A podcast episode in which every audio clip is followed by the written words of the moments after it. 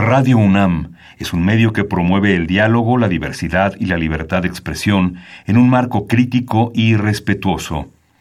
Los comentarios expresados a lo largo de su programación reflejan la opinión de quien los emite, mas no de la radiodifusora.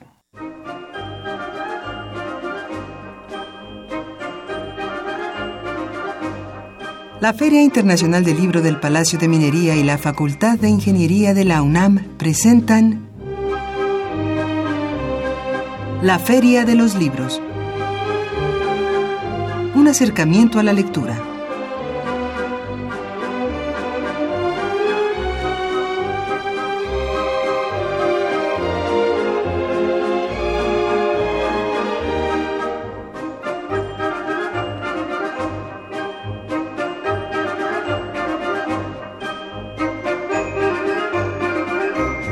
Buenas tardes amigos, bienvenidos a una emisión más de la Feria de los Libros. Mi nombre es Leslie Terrones, hoy lunes 6 de noviembre de 2017 los saludamos con el gusto de siempre en vivo desde Radio UNAM, transmitiendo por el 860 de amplitud modulada. En los controles técnicos tenemos a Socorro Montes, en la producción nos acompaña Marco Lubián y Karen Ávila estará al pendiente de nuestros teléfonos para recibir sus comentarios y saludos. Les recordamos en este caso los medios de comunicación, pero antes me da gusto saludar aquí en cabina a Salvador Ponce. Hola, ¿qué tal? Muy buenas tardes. Hola, Leslie, muy buenas tardes. Te saludo a ti y a nuestro público en esta tarde soleada y de tránsito lento. Así es. Y bueno, pues vamos a entrar con nuestro en nuestras vías de comunicación. Recordar que el número teléfono, en este caso el número de nuestro teléfono en cabina es el 55 36 89 89 y por Twitter también nos puede se pueden comunicar con nosotros y estamos como arroba ferialibros. Nuestro correo electrónico es la feria de los libros arroba gmail.com y también nos pueden escuchar en línea a través de www.radiounam.unam.mx. En Facebook nos pueden encontrar como facebook.com filminería para que compartan nuestras publicaciones e información por esta vía. Y también si gustan escuchar programas anteriores de la Feria de los Libros, lo pueden hacer a través de www.radiopodcasts.unam.mx. Y bueno, bueno, esta tarde vamos a charlar en cabina con la escritora Teresa Baró, que, bueno, es un especialista en comunicación no verbal y nos viene a hablar sobre su libro La Gran Guía del Lenguaje No Verbal, publicado por Ediciones Paidos. Y bueno, también tendremos nuestras notas de pie de página con novedades editoriales para esta semana, así que Radio Escuchas preparen pluma y papel. Tampoco se pierda nuestra recomendación de cartelera de actividades en torno a la lectura para esta semana. Todo esto en la próxima media hora en la Feria de los Libros. Y a continuación vamos a comenzar nuestra dinámica. Recuerden que pueden enviarnos, comunicarse con nosotros al 55 36 89 89 o bien a nuestra cuenta de Twitter arroba ferialibros. Tenemos una pregunta y todos aquellos que la respondan entrarán en nuestro sorteo que realizamos al término del programa. Y la pregunta es, comparta con nosotros. ¿Considera que nuestra vida personal puede mejorar con una buena comunicación no verbal? Sí, no y por qué. Los obsequios son dos ejemplares de La Gran Guía del Lenguaje No Verbal de nuestra invitada de esta tarde, Teresa Baró, una cortesía de Editorial Paidós. Además, un ejemplar de Trances de la Herida de Carlos Manuel Villalobos, que es una cortesía de Diablura Ediciones. Estos obsequios se van para quienes nos respondan esta pregunta y les repito nuestro número telefónico es el 55 36 89 89. También pueden comunicarse con nosotros a nuestra cuenta de Twitter arroba ferialibros. Reitero la pregunta una vez más, es ¿considera que nuestra vida personal puede mejorar con una buena comunicación no verbal? Sí, no, ¿por qué? Y ahora vamos a escuchar nuestra nota de pie de página, nuestras recomendaciones de novedades editoriales y posteriormente regresamos con nuestra invitada de esta tarde.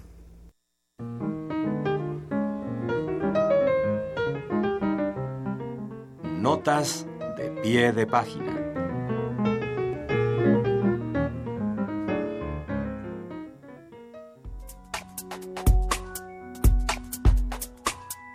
Editorial Océano publicó ¿Qué leen los que no leen? El poder inmaterial de la lectura, la tradición literaria y el hábito de leer de Juan Domingo Argüelles.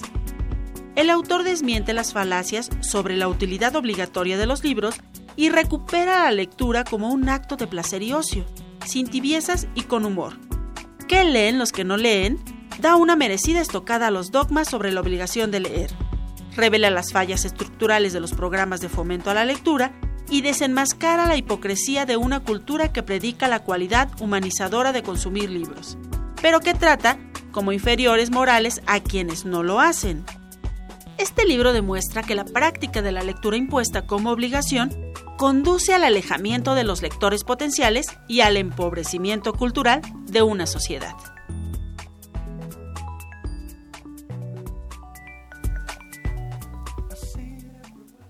Y amigos, ya estamos de regreso con nuestra invitada de esta tarde, Teresa Baró, quien nos va a dar algunos detalles de su libro, La Gran Guía del Lenguaje No Verbal.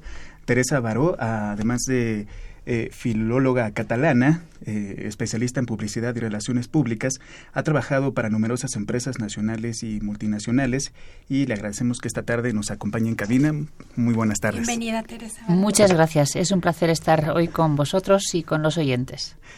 Pues Quizá lo que surge de manera inmediata en este tema es que, como tú bien lo dices en la introducción del libro, eh, nuestra educación prioriza demasiado lo que expresamos oralmente y, digamos, la asertividad que tenemos para emitir ciertos juicios, para desarrollarnos tal vez desde un punto de vista moral, pero pocas veces tomamos en cuenta la importancia que tiene todo aquello que comunicamos eh, oral, más allá de la oralidad, con expresiones y, que no somos educados para ello.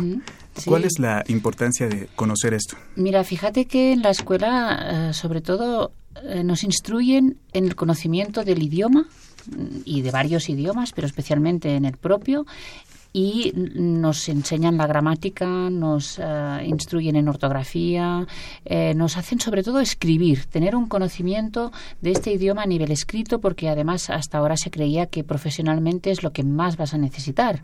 Una persona universitaria tiene que saber escribir, en la profesión también, pero en cambio no se nos ha instruido en el uso del lenguaje no verbal, que es todo lo que hacemos que no son palabras.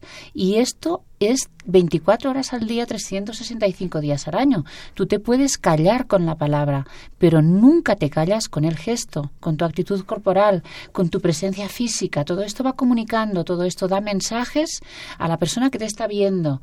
Y por lo tanto, hay que ser conscientes de lo que comunicamos y además utilizarlo voluntariamente. Esto no se enseña en la escuela. Hay algunos, ah, algunas instrucciones, pero son más órdenes o instrucciones de, por ejemplo, siéntate bien, ah, camina correctamente. Mm, son instrucciones, pero no son enseñanzas para poder descifrar este lenguaje, para poder utilizarlo conscientemente. Bueno, y en este caso, Teresa, también nos gustaría que nos comentaras a través del lenguaje no verbal, como tú lo manejas aquí en, en, tu libro La Gran Guía del Lenguaje No Verbal, eh, ¿podemos entrar en otra dimensión más desconocida en las relaciones humanas como tal? Eh, sí, si entendemos por desconocidas el, ah, la capacidad para entender mejor al otro. Es decir, que a veces eh, creemos que nos podemos entender a base de la palabra.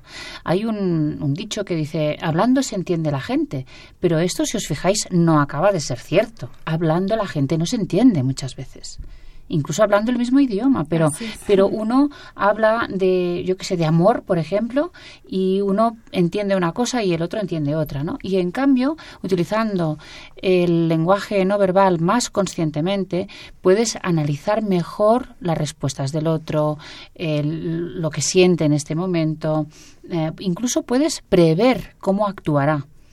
Esto lo saben muy bien los policías, por ejemplo, ¿no? Eh, y además, tú tienes también más capacidad de influencia, porque tú puedes mandar los mensajes que tú quieres en cada momento. Y por lo tanto, tienes más capacidad para conseguir tus objetivos. Esto puede ser en una entrevista de trabajo, puede ser dando clases, puede ser en una relación amorosa también. Tenemos eh, una gramática del lenguaje verbal, que es la que estábamos diciendo que nos enseñan en la escuela. Y desconocemos mucho de lo que significa todo aquello que eh, eh, decimos cuando no hablamos. Hay una gramática como tal que la podamos denominar así, que se ha estudiado y que podemos llegar a conocer y adueñarnos de ella acerca de todo lo que decimos con el cuerpo, con las manos, con los gestos? Buena pregunta. Es una, hay una gramática. Hay una gramática porque nosotros podemos eh, aprender a descifrar estos mensajes que nos mandan los demás y utilizar los propios. Pero, así como con la lengua, por ejemplo, tenemos un diccionario, tenemos una gramática que nos dice las normas para construir correctamente las frases o nos dicen, pues incluso fonéticamente, cuáles son los sonidos correctos o no en una lengua. En el caso del lenguaje no verbal, esto no puede ser tan estricto o no puede ser tan inventariado. Es decir, no puede existir un diccionario de gestos, por ejemplo. Si hay una puede haber recolección de distintos gestos con posibles significados, pero tenemos que pensar que normalmente no hay un ah, gesto con un significado exclusivo las palabras son polisémicas, es decir, tienen distintos significados. Pasa lo mismo con los gestos.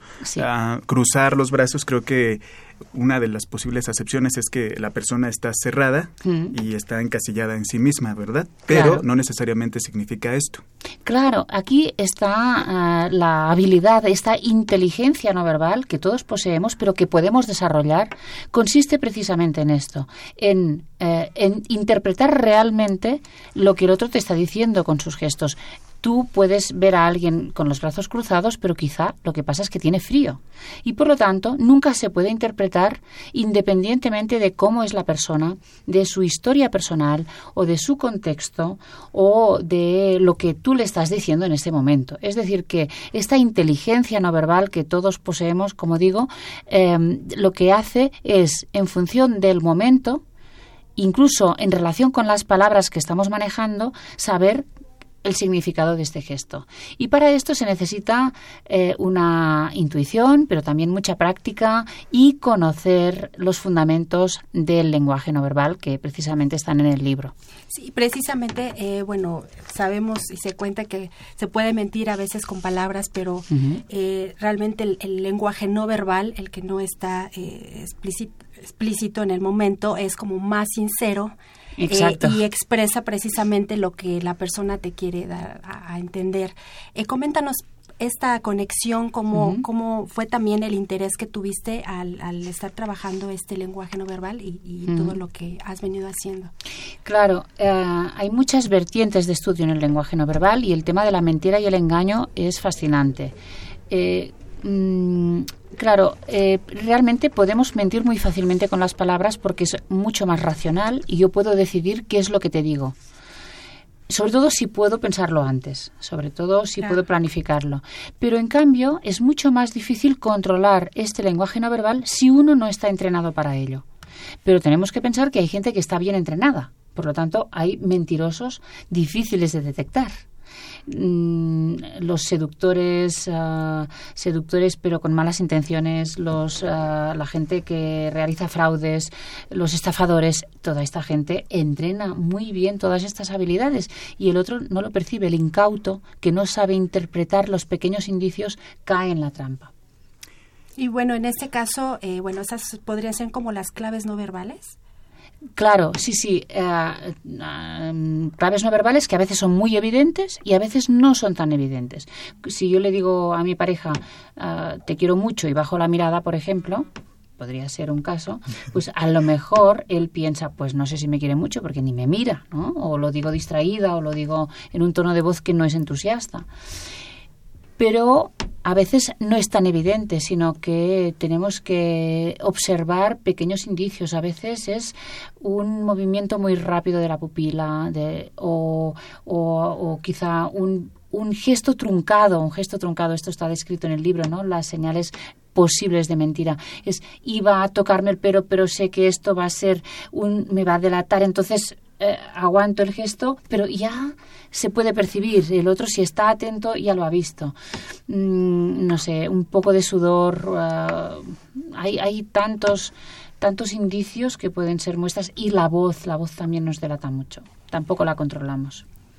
¿Y qué ventajas puede tener para nosotros aprender, asimilar ir más o menos controlando eh, esta variedad de gestos y otra cantidad de cosas que retratas en el libro que podemos hacer. Tú mencionabas hace un momento que hay quienes ya están entrenados, que se interesan por este tema y tal vez ellos podrían obtener alguna ventaja en sus relaciones sociales, en sus relaciones con la familia, mejor comunicación. ¿Y qué, otras ventajas podemos obtener con esto? Yo diría que son infinitas. Ah, te ayuda a tener mejores relaciones sociales, sea con los amigos, sea con ah, conocidos, en las profesiones, en todas las profesiones, especialmente si son profesiones de, de una cierta responsabilidad y también de visibilidad, te ayudan a, liderar. Estas habilidades te ayudan a liderar, te ayudan a, por ejemplo, a hablar mejor en público, te ayudan a aparecer mejor ante los medios de comunicación, te ayudan, en definitiva, a, también a reforzar tu marca personal, porque vayas donde vayas y también en las redes, eh, hoy en día con los vídeos, eh, ofrecerás una imagen de más seguridad o con más carisma o la imagen simplemente la que tú quieras transmitir. Si tú no dominas estos lenguajes, tú estás transmitiendo una imagen que no es voluntaria, que es como al azar la que sale, ¿no? La que sale por tu, bueno, por tu forma de ser o es intuitiva. Pero cuando tú conoces eh, las herramientas no verbales, entonces incluso puedes planificar todo esto y por lo tanto estás mucho más cerca de los objetivos. Y por ejemplo la voz, que es un elemento importante, eh, ¿forma parte también de la comunicación no verbal? Bueno, habría algunos autores que lo pondrían en la parte no verbal, porque realmente es no verbal, pero claro, como siempre va acompañado de la palabra, entonces decimos que es paraverbal. Podríamos establecer, si queréis, tres categorías. Una sería la comunicación verbal, es la palabra. Otra es la paraverbal, sería la voz con todos sus elementos, la entonación, la articulación, la velocidad, el volumen, etcétera. Y después tendríamos lo no verbal, que abarca muchísimos aspectos. Abarca desde eh, cómo utilizo yo el espacio, qué cosas tengo a mi alrededor y cómo gestiono el entorno, eh, cómo me acerco a las demás personas, cómo me visto y, gestiono mi, mi imagen personal, pero incluso cosas que no están en mi mano cambiar, cómo soy yo mi edad, mi aspecto, esto comunica también. Y además, el cómo camino, cómo me paro, cómo me, planto o mi gesticulación y la expresión del rostro. Es decir, que es tan complejo que necesitamos realmente ah, estar muy atentos y sobre todo entrenar en, la, en, en el descifrar los mensajes de los demás y los propios. Otra de las cuestiones que me llamó personalmente la atención es la parte que le dedicas a la cuestión de la los beneficios de sonreír.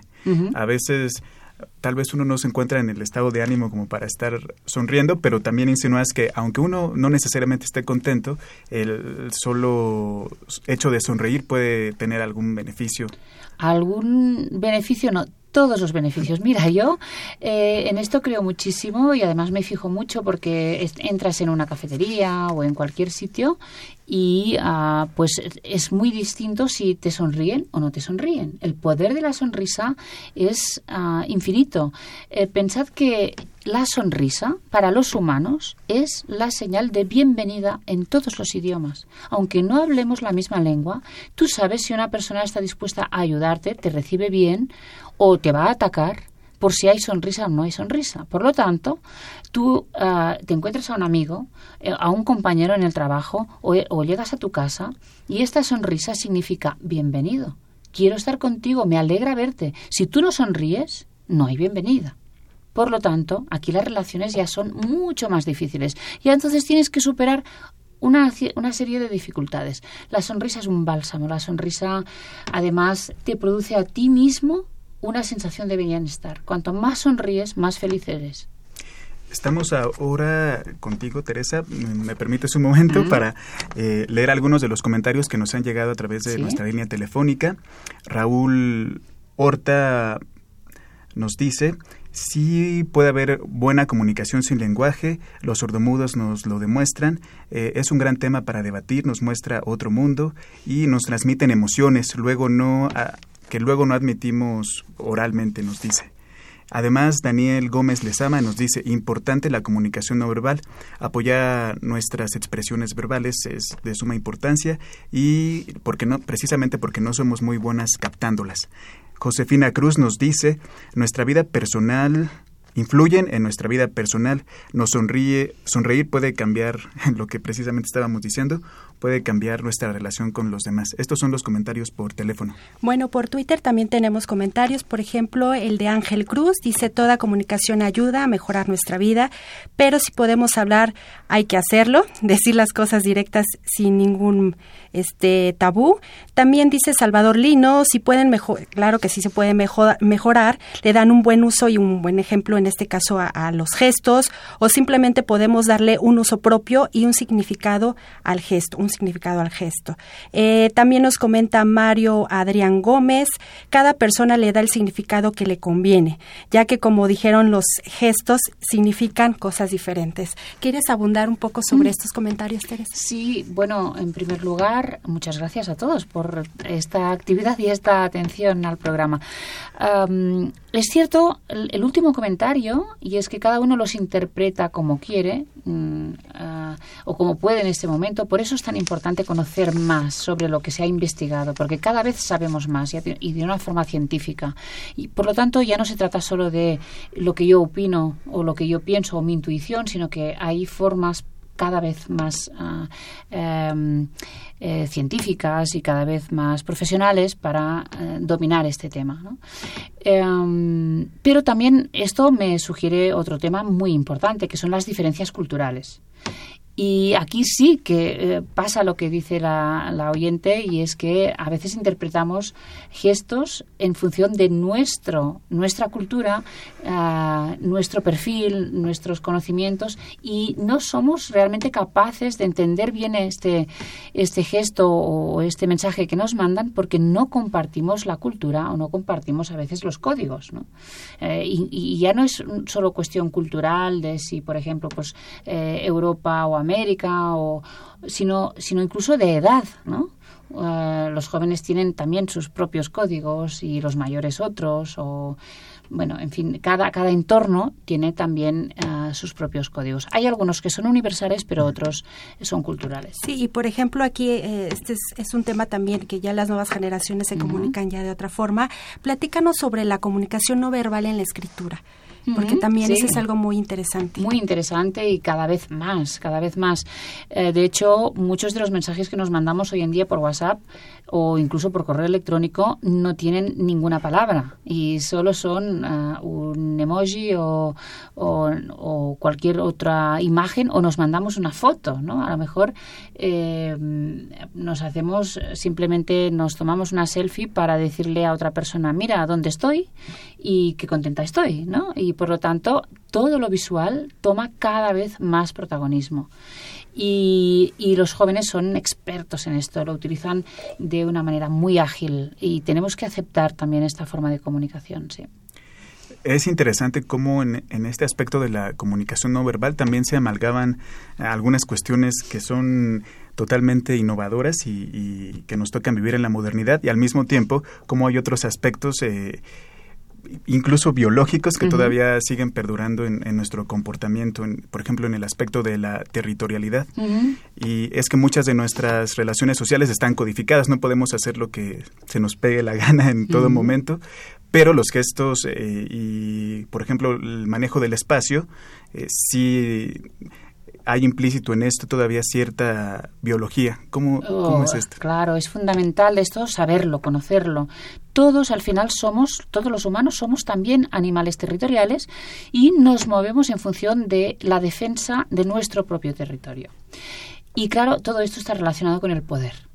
Entonces, las personas que tienen más poder ocupan más territorio, lo utilizan como quieren e intentan cada vez ampliar más este territorio. Esto está en relación uh, con la personalidad. Uh, las personas dominantes, uh, incluso sin saberlo ellas, van ocupando más espacio cada vez, si pueden, si los demás les dejan. En cambio, hay personas que son quizá eh, más sumisas, más dóciles o tienen menos seguridad y estas ocupan menos espacio. Eh, por lo tanto, mm, es interesante poder observar esto, el comportamiento de nuestros vecinos, nuestros compañeros de trabajo, cómo intentan ocupar nuestro espacio y cómo van invadiendo. Eh, y todo esto puede llegar a generar conflictos. En casa, en una casa, el espacio que ocupan los hermanos, por ejemplo, ¿no? O que alguien ocupe el sillón del abuelo o del padre, ¿no? O cuál es el territorio de la madre y cuál es el territorio del padre. No entremos en estos temas porque probablemente será la cocina y, el garaje, ¿no? Eh, y esto, todo esto es, es, es así, es fundamental. Sí. Ya es como una especie de geopolítica del cuerpo también. Sí, sí, pero claro, todos estos mensajes los podemos observar y a partir de aquí sacar nuestras propias conclusiones y saber con quién nos estamos relacionando y qué quiere o cómo es. Bueno, y, es importante también conocer para Teresa Baró qué es el lenguaje no verbal y cómo lo plasmas aquí en esta guía, eh, la gran guía del, lenguaje no verbal. ¿Nos puedes comentar brevemente para que el público y al final precisamente des tus redes sociales, donde podemos conseguir el libro? Mira, ah, la gran guía del lenguaje no verbal es, como dice el título, una guía, especialmente para las personas que nunca han entrado en el tema es una forma de ponerse al día, una lectura que, por lo que me dicen los lectores, es muy amena y muy fácil, y además que se puede ir revisando y puedes ir mm, consultándolo cuando tú quieras. ¿no? Entonces tiene ah, tres partes. Las dos primeras partes son más de exposición del significado de los gestos para poder interpretarlos y para poder utilizarlos. Hay muchos consejos, muchas tablas y listas de consejos para moverte mejor en sociedad y para aprovechar este conocimiento del lenguaje no verbal. Y la última parte, mm, siempre mis lectores me escriben diciendo que es muy útil, la última parte es una parte práctica con ejercicios eh, que tú puedes hacer en casa, en la calle, en cualquier espacio, para entrenar tus habilidades no verbales y especialmente útil para estudiantes y para gente que empieza en el ámbito laboral y para gente tímida también muy útil, sí. Muy bien. Y para nuestros amigos que nos, nos están escuchando, ¿nos podrías indicar en dónde podemos conseguir el libro? Eh, ¿Cómo te podemos contactar por las redes sociales? Claro. Mm, bueno, el libro yo creo que está disponible en las principales librerías del país. Ah, eh, mañana precisamente también voy a presentarlo en otros medios de comunicación y por lo tanto está disponible. Ahí, eh, tiene, la verdad es que ah, es un libro de éxito aquí. Lo encontré encontré hace tres o cuatro días en esta calle, no sé cómo se llama este túnel que hay en el metro donde están todas las editoriales. Pues está allí, seguro, porque allí yo lo encontré. Y mm, también está en versión digital, también está en formato digital, por lo tanto se lo pueden descargar eh, en Amazon, en todas estas redes que ofrecen libros digitales. Y, bueno, y pueden contactar conmigo a través de Twitter. Ah, estoy en Twitter, en, en Facebook, en, todas, yo creo que en todas, menos en Instagram. Eh, les recomiendo encarecidamente que visiten mi canal YouTube porque están ahí más de 250 vídeos de, de, producción propia mía y también del programa de televisión española donde participé durante seis años y eh, puede ser un gran complemento a la lectura del libro porque lo verán en imágenes. y mi página web es uh, teresabaró.com. Muy fácil, teresabaró.com. Así Muy que bien, gracias. Ahí están los canales de comunicación con Teresa Baró para que quienes estén interesados en este tema pues se metan a las redes, al YouTube y, y ahí se informen. Y Teresa Baró, pues eh, se nos ha ido el tiempo, fue un, placer, tenerte, aquí. Gracias. Mañana en el Palacio de la Minería. Así es, ahí también estarás, en las redes sociales donde quieran consultar a qué hora y, y, pues realmente en qué lugar. De acuerdo. Muchas gracias a todos. Leslie Terrones, pues nos tenemos que ir. Así es, pues fue un gusto y pues gracias por acompañarlos. Los esperamos el próximo lunes. Agradecemos a la propia Leslie Terrones la elaboración del guion y la coordinación de invitados, Silvia Cruz la voz en las novedades editoriales y la cartelera, a Marco Lubián en la producción, a Silvia Ávila en los teléfonos y en los controles técnicos, a Humberto Sánchez Castrejón. Mi nombre es Salvador Ponce, les agradecemos su sintonía y les recuerdo que la próxima semana tienen una cita aquí en la Feria de los Libros. Mientras tanto, recuerden que leer es estar vivo. El escritor Ángel Gilberto Adame presentará su más reciente libro que se titula De armas tomar, feministas y luchadoras sociales de la Revolución Mexicana. Las aportaciones de 12 mujeres en la lucha revolucionaria, el periodismo, la política, el magisterio y el ejercicio de profesiones liberales son descritas en este libro. La cita es hoy, lunes 6 de noviembre, a las 18 horas, en el Instituto Nacional de Estudios Históricos de las Revoluciones de México, que se ubica en Francisco y Madero número 1, Colonia San Ángel. La entrada es libre. Mañana martes 7 de noviembre a las 19 horas se presentará la novela La danza de mi muerte de Sandra Fried. Comentarán el libro Silvia Cherem, Javier García Diego, Francisco Villa y la autora. La cita es en la sala Manuel M. Ponce del Palacio de Bellas Artes. La entrada es libre. Román Cortázar se encargará de rendir homenaje al escritor uruguayo Eduardo Galeano a través de la conferencia La realidad se escribe con otras letras. La cita es el próximo miércoles 8 de noviembre a las 19 horas en el Centro Cultural Elena Garro, que se ubica en Fernández Leal número 43 en el barrio La Concepción. La entrada es libre.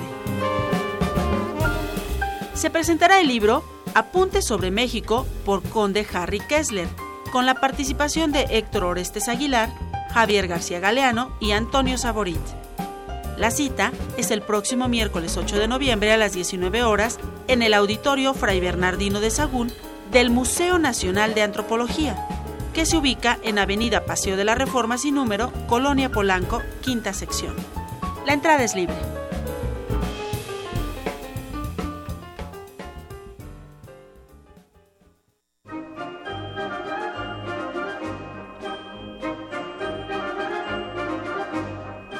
La Feria de los Libros. Un programa de la Feria Internacional del Libro del Palacio de Minería que organiza la Facultad de Ingeniería en coproducción con Radio UNAM.